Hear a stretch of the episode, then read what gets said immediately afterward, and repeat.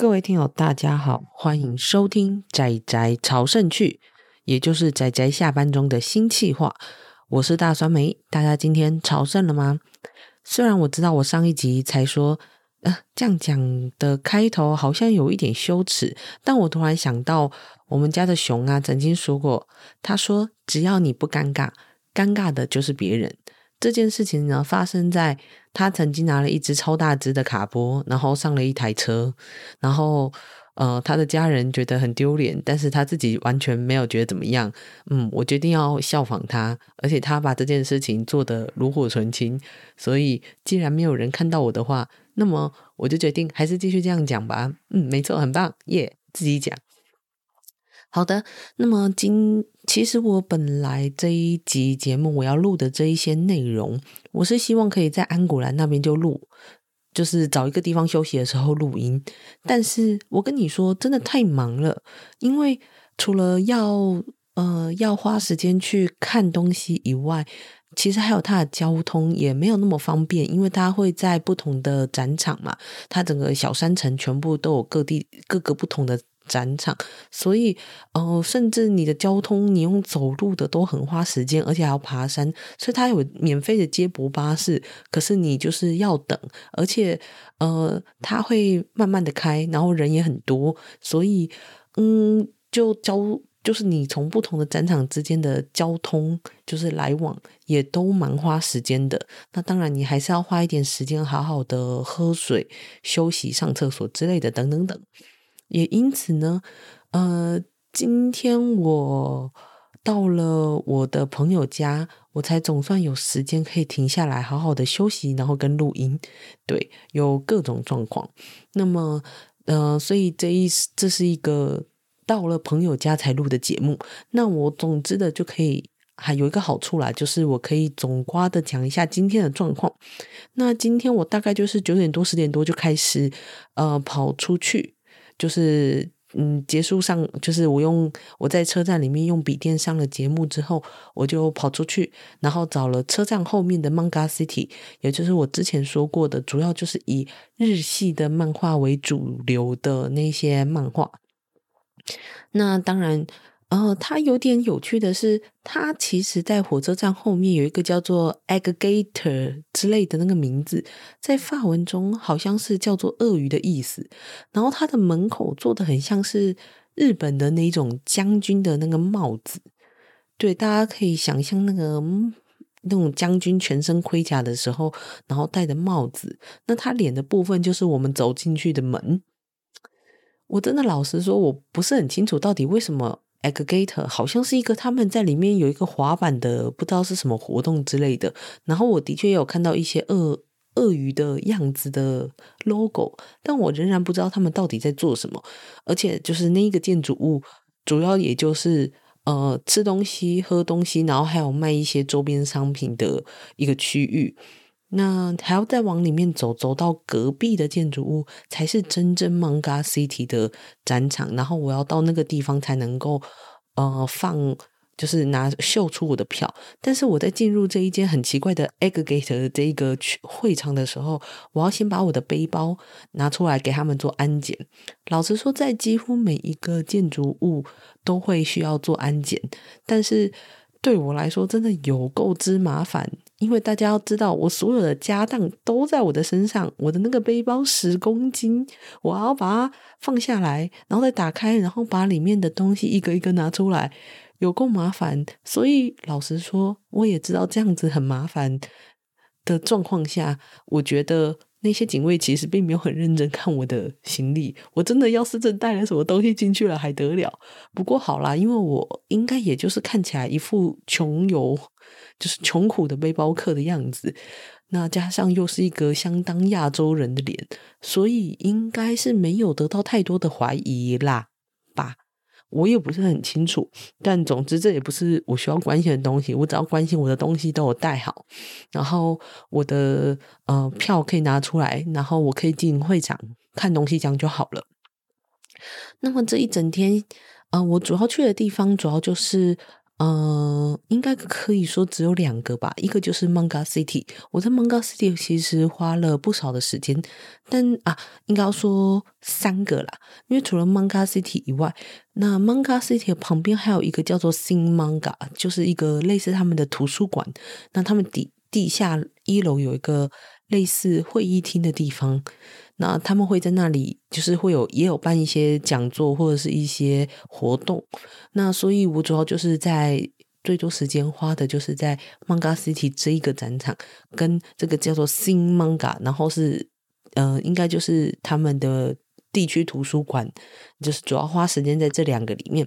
那最后面我还有大概花了快要一个多小时，快要两个小时，对，我跑去了叫做安古兰博物馆。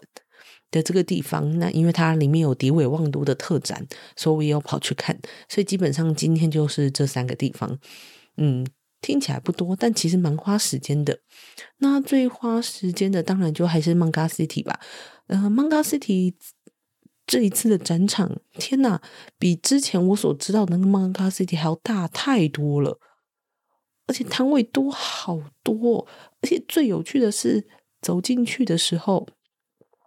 他竟然把每一个摊位再加上他的摆饰弄得非常日本诶，超级日本！就是摊位与摊位之间会大家知道挂那种灯笼，然后上面就会写着呃日文字或者是日本的一些字眼，就什么串烧啊之类的鸡肉串烧，反正大家知道那种红色灯笼，然后挂起来，然后还有一些地方还有放樱花啊，然后那个摊位的样子就很日本的那种，你知道庙会吗？之祭典之类的那种样子。那当然到了不就是不是全部的摊位都是这样做，也有一些摊位有他们自己做的一些装饰，只是就让我要走进去的时候蛮讶异的。我就想说，哇塞，是要走日本风到这种地步吗？但最好笑的是，其中一个我看到的在日本风的摊位底下的呃摆摊的人啊、他们感觉是非洲人，因为他呃，其实他们的英文不是很好，可是我不会讲法文，所以我是大致上听他们断断续续的介绍，说好像是嗯，是主角是在非洲的部落中旅行。的，所以因此类似呃类似拓展在非洲那边他们的当地传统文化。其实我觉得这样子也是一件蛮棒的事，只是不知道为什么就是被放在 Manga City，因为它的画风我觉得也还比较偏美式一点，但是可能毕竟还是一个比较小众的状况下，他们就还是把它选择在了有比较特定的一个区域的地方。大概就是这样子吧，我猜啦，我也不是很确定。那么，呃，总之，Manga City 里面最有趣、最大的看点，除了就是去台湾馆，等于他们有个 Pavilion 台湾，就是专属于台湾漫画家的一个展区以外，就是一个区域以外，它其他就第二个最大的看点，我认为就是看法国出版社怎么出版日本漫画。呃，台湾出版漫画的，尤其就是代理日本漫画的，大致上就是那几家。呃，我也不用多讲，大家都知道是那几家。那基本上虽然没有绝对，可是你会发现某一些出版社他们会有代理某一个日本的出版社的作品比较多的现象，但不是绝对哦。我一定要说好，不是绝对。但呃，就只是我在想，可能只是。例如说往来比较多，所以比较容易谈到哪一部作品的代理，比较偏向于这样。再加上台湾的市场可能本来就比较小，那我之前碰过的法国人，对，尤其呃，我不知道我有没有提过，但是我跟趴趴熊去日本旅行的时候，比起我们认为会碰到的更多的中国人，其实碰到的法国人比我们想象中多好多。那那时候我们住过的背包客栈也有一对法国群法国情侣，也跟我们说过，全法国，嗯，几乎每一周的周末都会有动漫节，所以其实蛮让我讶异的。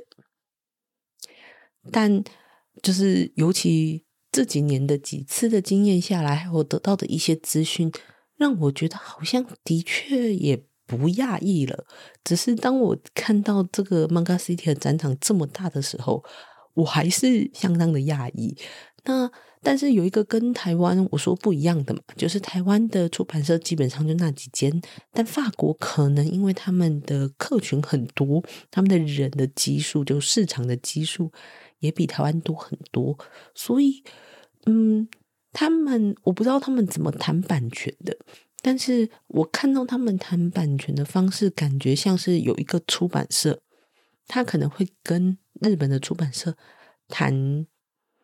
嗯、各种版权，所以你可能会在一间出版社看到很多不同的日本出版社的版权以外，那也有可能，例如说，你以为哪一间出版社会集中出的都是少年漫画，但是同样个类型的少年漫画，而且是同样出版社的，可能另外一部却会被另外一个出版社给代理。就例如说。嗯，《鬼灭之刃》代理的出版社，他可能会跟嗯、像我的英雄学院，他们一样都是集英社底下，而且都在 Jump 上面连载的作品嘛，他们可能就会被分开。对，那 One Piece 可能又另外一间，拿鹿头可能又另外一间，对，大概就是你以为会比较容易被某一间出版社拿到代理的，对，就像跟台湾类似的状况，好像在法国比较不会出现，但是。呃，的确会有某一些出版社会有比较集中的某一些选书。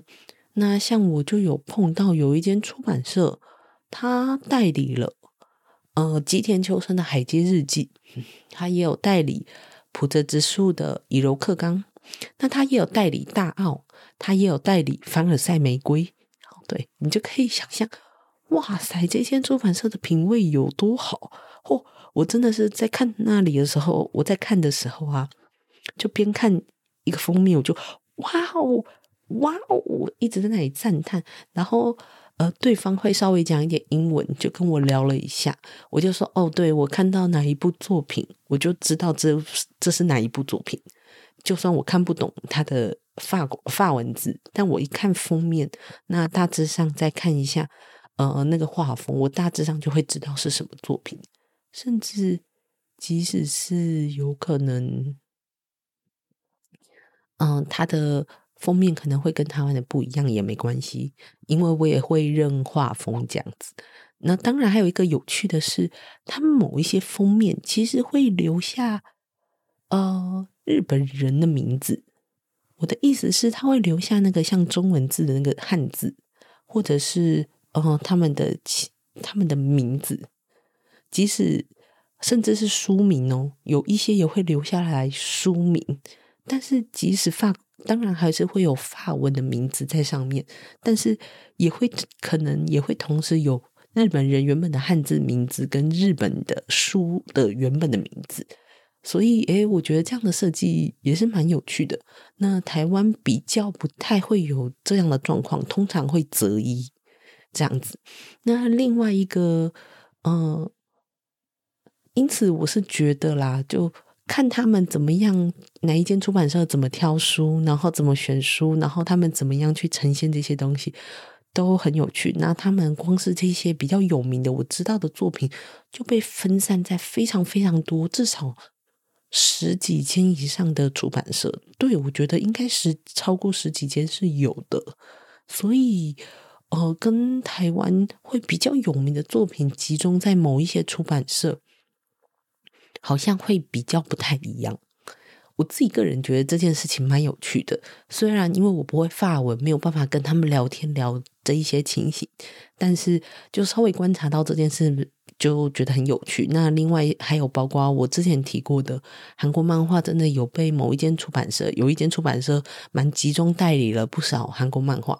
那我就有看到我独自升级，对，所以嗯，应该也是在。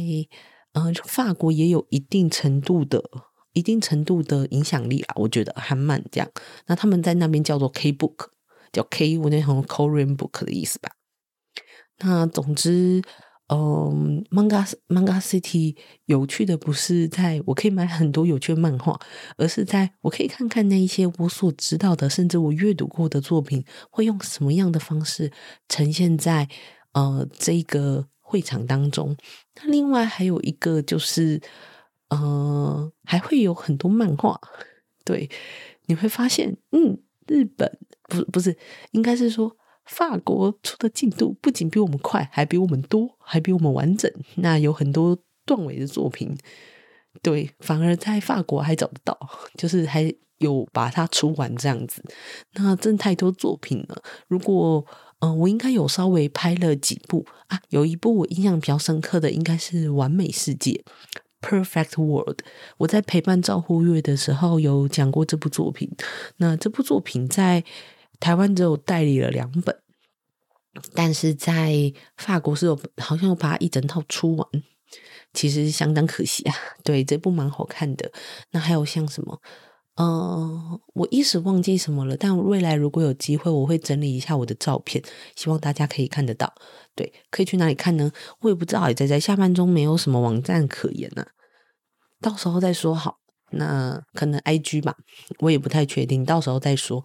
那总之就是这几个点蛮有趣的。那当然就是去看台湾馆，就又会是另外一件事情了。那你就会看到，呃，台湾的台湾馆主要的方式不是卖书，主要是以展览为主。那也同样的，我中午有去看他们的，呃，有一个给台湾。呃，就是去安古兰参展的漫画家，他们每一个人就是针对一个主题，然后去画漫画，也不是画漫画，比较像是画图吧。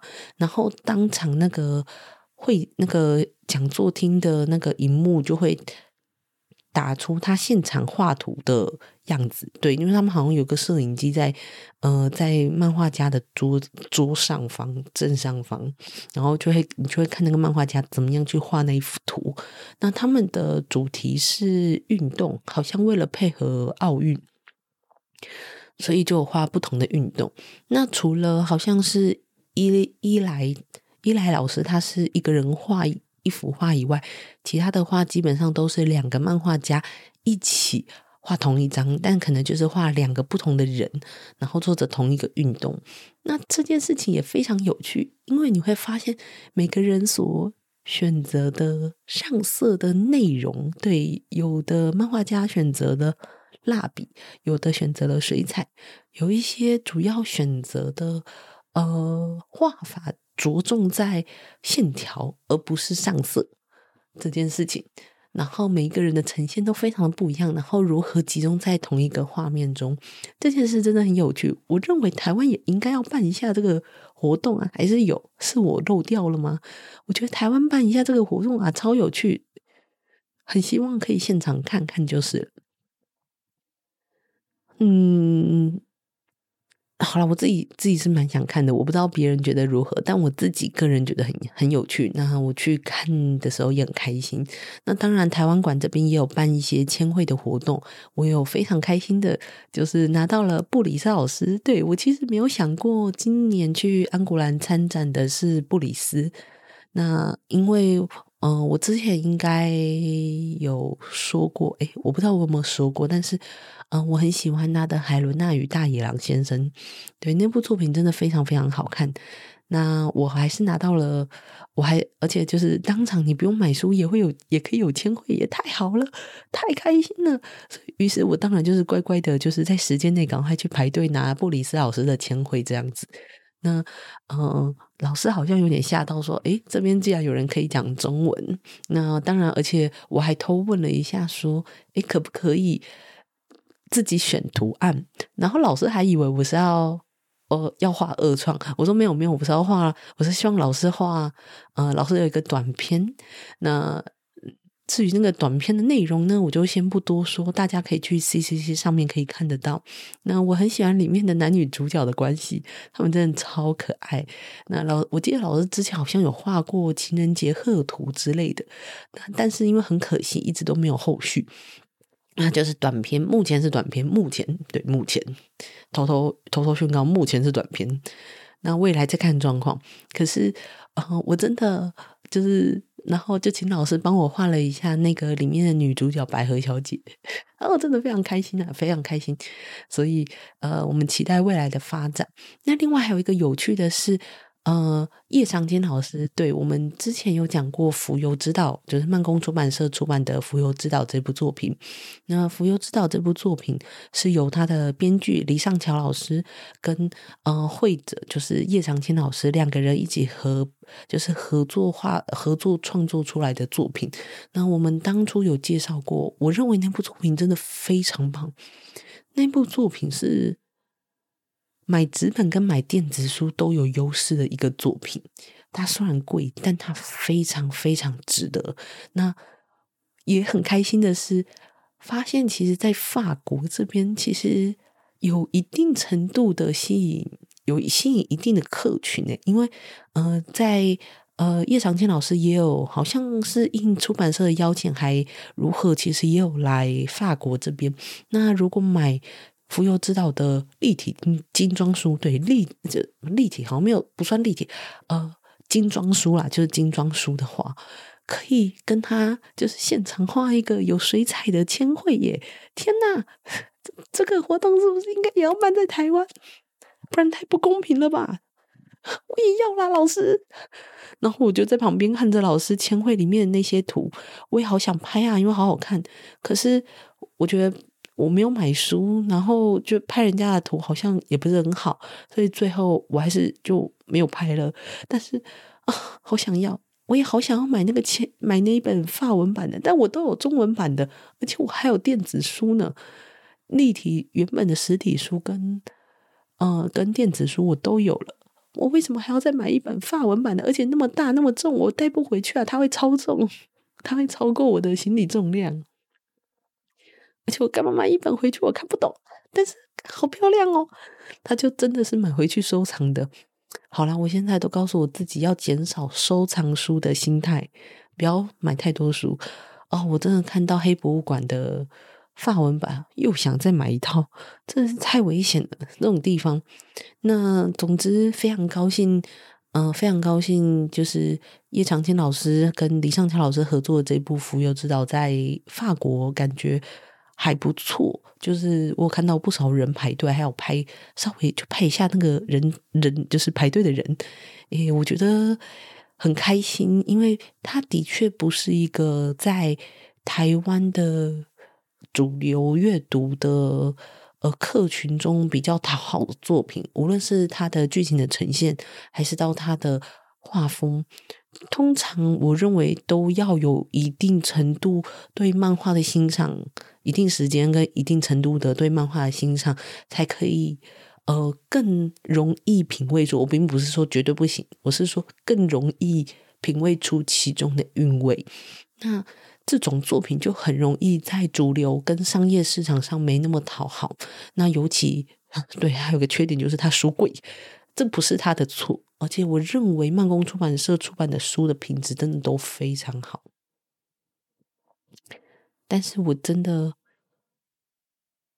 真的深刻的理解到，啊，跟其他漫画比起来贵的时候。他就是不讨好，他就是不吃香，所以我们那时候才会做一集节目，这么认真的去介绍他。那希望大家可以的话，也好好支持他。那我也感受得到，就是在法国这边，的确应该是在法国，呃，这种更多接触，呃，各种类型的画风的漫画的地方，更能够去接受这样的。更轻、更容易去吸收跟接纳这样子的漫画。我不是在说台湾人不行，我一定要觉得我每一次都要强调，我没有觉得台湾人不行，我也没有觉得台湾人不好。但是因为台湾的人就是少，对，台湾的人就真的太少了。然后市场就是又被各种娱乐给压缩，所以然后我们又受到日本的主流商业漫画的。口味影响，所以在这种状况下，我们其实讲过的不少作品，尤其台湾的作品，我觉得就是我认为不吃香的作品。那《浮游之岛》就是其中一部，可是我认为它非常值得好好的阅读它。那所以，我这次看到呃有人在排队排叶长青老师的签会，我也非常非常的开心。对，就是啊，好开心，有人懂，有人懂的那种，就是同好之情那种感觉。那呃，当然就是明天应该还有一些活动，我希望我也可以有机会参与到台湾馆这边办的一个活动就是了。只是嗯。我老实说啦，就是安古兰虽然说是一个国际漫画节，但他们就是网站上面的英文也才限制在几页的英文，其他全部都没有英文以外，其实你来参加这个活动，它大部分的标示跟大部分的介绍跟大部分的沟通，真的几乎英文是不行的。对，没错，真的是几乎不行的。所以，嗯、如果假设没有办法。从中得到乐趣的话，我觉得会有一点点辛苦，可能甚至会觉得它有一点点无聊。但我自己个人觉得很有趣，这样，所以我来这边分享一下，跟大家说，就是我认为有什么看点。那就是刚刚 Manga City 主要的看点，当然就是第一个就是，嗯，你可以看台湾馆的展览啊，对，然后还有一些就是翻成法文的样子。第二个是。呃，你可以看一下日本的那一些你所熟悉的日本漫画是怎么样被代理，然后跟怎么样出版，然后怎么样被分散在不同的出版社这件事，然后还有他们怎么样去做他们封面的设计。对，因为他们的封面的设计非常不一样，就是有有蛮多的概念跟台湾的概念会有一点点不太一样。对，这样子，希望大家就是可以享受它。那第三个就是，呃。虽然我不确定是不是这一次才这样办，但是就是在 Manga City 的旁边，就是我说的那个图书馆，他会办很多的演讲。那就算你听不懂他们讲法文，或是就算邀请了漫画家来讲日文，我们可能都不是能够那么懂。但是像台湾漫画家这次中午的那个运动的那个画图，即使没有办法，就是漫画家没有办法一直很流利。嗯，很顺畅的跟大家讲，呃，法文，因为旁边其实还是有翻译的，而且翻译的好像是漫工出版社的社长吧，如果我没记错的话，啊、呃，他会好像会讲法文，所以他其实就是一边介绍，然后一边可以当翻译。但漫画家其实主要都是在画画，那我觉得大家在看他们画画的时候，我觉得都可以感受到那个不一样，对，而且还有很多法国人，就是就是。民众就是还有就是去拍他们就画完的样子，我觉得那种非常非常开心，而且每个人的画风都很不一样，你就可以哇哦感受到那个差异，但是又感受到那个合并的那种多元性，我觉得很棒，是非常非常棒的。那今天第三个地点就是我去了安古兰的博物馆，呃，已经是在我说的山城的上方了。那呃，火车站后方的 Manga City，对，Manga City 在火车站的后方，它是比较。低的低海比较低的地方，那你如果要到比较，就是我说山城上面比较高的地方，到一个叫做安古兰 Cathedral，就是安古兰教堂旁边有一间叫做安古兰博物馆。那去里面看迪维旺多特展，你是可以走上去的，只是会比较花时间，也比较累，然后而且还会绕路，对，因为没有直达的路，因为是山上嘛，就是小山城，所以路没有。那种直冲的，就是它稍微就是顺着坡度绕一下，所以我会强烈建议大家搭呃搭公搭他们的接驳车，他们会有很多公车也穿梭在他们的安古兰整个城小城镇，但是他们会有一间呃整整辆车都是粉红色的，那我这次碰到是粉红色，但有可能不是粉红色的，你可能要上稍微看一下它上方的那个。呃，告标志就是前面走马灯前面显示有没有显示 BD Shuttle？那 BD 就是法文的漫画的意思，Bon Disney 吧，Bon Disney 之类的。对不起，我不会法文，所以念念错了，不要骂我。这样就是又要记中文的漫画，又要记日文的 Manga，然后又要记英文的 Comic，然后现在又要再来记一个 Bon Disney，太难了，太难了。那总之你会看到有一个 BD Shuttle，而且呃，它应该也会多少会有安古兰的有一个叼烟的一个猫的一个标志。如果应它应该是会放来，好让人认别，所以因此可以搭那个金箔车是完全免费的。而且你甚至如果你是参加安古兰活动的人，你搭那些安古兰穿梭于安古兰跟它市区的那一些公车，平常的费用单趟就要两磅，两欧，两欧不是两磅，两欧。那么如果你是打就是你是来参加安古兰漫画节的话，你就会打折，就会算你一欧。所以我这一次搭那个布拉布拉卡，我要先去一个比较郊区的地方搭车的时候，他就只算我一欧而已。我觉得其实相当划算。大家如果有机会的话，就呃可以利用这个 shuttle bus，我觉得很值得啦。只是可能有时候等一下，然后再加上它。的路线只有一条，所以可能有时候要到你要去的地方会比较久。对，好的，那我去了安古兰博物馆里面的迪韦旺都展，那当然就展了非常大量的迪韦旺都的原稿。天哪，你真的可以看到那个是一九七零年代，然后到二零一零年代的二零二二年都有的原稿，然后看那个怎么画出来。天哪，那个手绘的精致的程度，哇，真的是叹为观止。那就更不用说迪伟旺都他的作品的范围，就是他主题范围有够之广，然后到它里面所描述的人性，然后角色的塑造都非常非常棒。那很可惜的是，对他的介绍全部都是法文的。要不是我大致上知道迪韦旺都有什么样的作品，然后这一部应该是什么作品，我可能也会。没有办法 get 到那个，就是 get 到那个他为什么要放这部作品的感觉，所以我觉得很可惜啦，因为我就不会法文，可是仍然可以看到这么多原稿，还是非常的感动啊！真的，迪韦旺都老师的画面真的很漂亮，而且不是普通的漂亮，它是非常搭衬他很多作品中的有一种悲怆性，那种悲那种悲剧性。然后所呈现出来的那个那个震撼人心的感觉，我觉得真的非常棒。那大家还是也推荐，呃，他们每一次应该都会有一个大奖，然后那个大奖的得主，或者是还有包括他们这次想要展出某一些就是漫画家的特展的一些展览的时候，那很多都会在这个安古兰博物馆。只是要进去的人很多，然后他们会限制人数，所以你要先排队。排队之后，你要进去博物馆之后，还会继续排队，因为他们会分在不同的层，所以你要走楼梯的时候，他们会限制人数走楼梯。你要走过楼梯、走过走廊，也要等，对，等了相当久。比起看展览本身，反而是排队花更久的时间。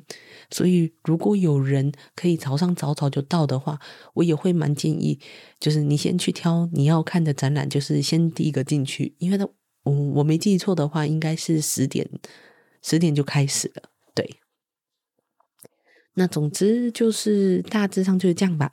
哦，今天有几个额外的小插曲，就是我碰到了两个日本人，对，又是少数我看到有亚洲脸孔的。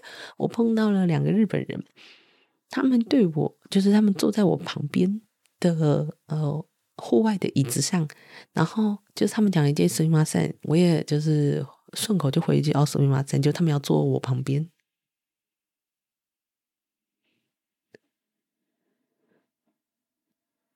然后我觉得，哎，可以，就是好，你做苏密马赛，我就是意思意思说一下。结果没想到，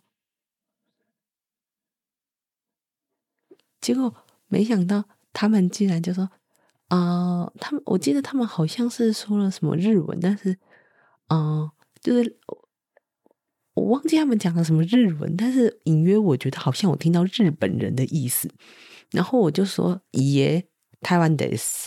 然后说哦，红豆红豆，然后就是他们就是すごいね，你知道大家就是那样子的回应。然后哦、呃，然后他又好像讲了一句，就是台湾，然后又然后讲了一句话，然后他的手好像别了一个飞机的样子，就是飞机飞起来横跨过什么地方的样子。然后我就觉得。 他应该是在问我是不是从台湾飞来吧？那我就跟他说：“哦，不是的，我现在是在什么什么地方工作，然后我是从那个地方飞过来法国，就是参加安古兰。”然后就哦这样，然后他们就继续用日文继续跟我讲话，然后我只好跟他们再强调一次，因为我其实前面就说过了。我我然后我就再强调一次，就说霓虹沟真正我咖喱马森，我是真的不会日文啦，我不会讲日文。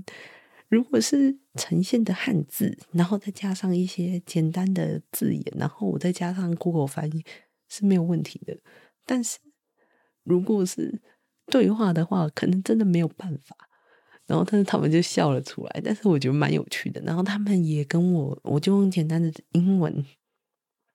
又跟他们就是分享了一些，嗯，我想要去看谁的作品啊，什么之类的。不过也不要小看这两个大姐，真是大有来头。其中一个曾经帮迪伟旺度工作过，不是助手，但是好像是帮忙，就是嗯，在他们工作忙的时候煮饭、打扫、处理生活起居的那一种，就是哇。现在可以在这里可以看到这些，可以看到这个人这样子，就是跟迪伟旺都接触过，就觉得人生啊这样。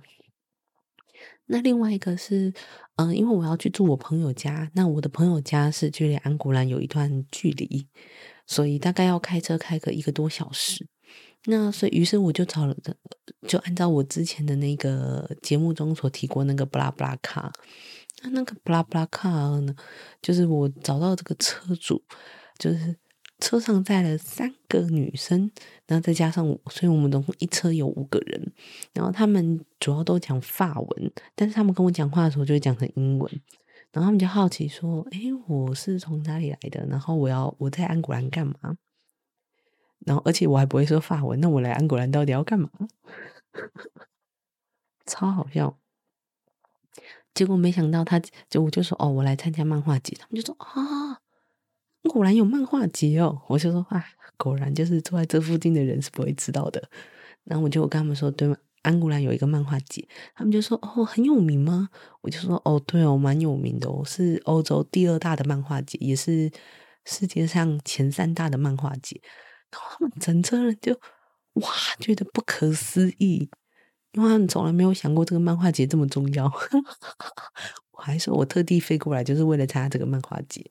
我在想说，台湾可能也有一些节日或者有一些活动，对人家或是对其他国家的人来说很重要，他们都特意飞来的。但对我来说，就反而是一个我好像可能也是从来都不知道的事情。我觉得啦。所以，因此，我觉得这件事蛮蛮有趣的，对。然后他们就问，继续问了我一些事情，那我就跟他们讲一下安古兰，介绍了一下安古兰。然后他们就哇哦，这样。那总之，我这个巴拉巴卡的经验也是蛮开心的，对，碰到了一群还算友善的人，只是我大部分在睡觉，对不起，我太累了，睡着了。然后，当然，我也来到了我朋友家。那我的朋友家，我朋友是一对夫妻。那他们的，呃，他们的家是自己盖出来的。他们是用呃 permaculture，就是普门的呃方式在经营他们，也不算经营，就是执行他们的生活方式。所以他们会自己种植食物，然后自己盖，嗯、自己盖屋子，然后也同样的自己，呃，自己使用太能太阳能来就是取电。还有各种生活的呃呃水，就是他们的水电基本上是不用，呃不用所谓的公共公共设备的，就是我们一般人家里打开水龙头，然后是插电的那些电，全部都是有一个呃政府或是那种机构，那种像是有一个电力公司，然后或者是有一个水利公司这样的公司在做。营运，然后跟提供的，那他们没有，他们的水跟电都是自己，就是自给自足的。对，就是我非常非常向往他们的 permanent culture 的方式，所以我希望如果可以的话，未来我也可以多跟他们学习一些东西。但是这个就跟漫画没关系了。对，那总之这是我第一天的经验，好像拉里拉扎的。又讲了好多，但是因为真的有太多东西可以说了，所以大家如果嗯、呃，今天主要就是以呃跟日本漫画相关的为我主要的呃参展的方向。那明天我有一个我想去的，就是沙村广明的展览。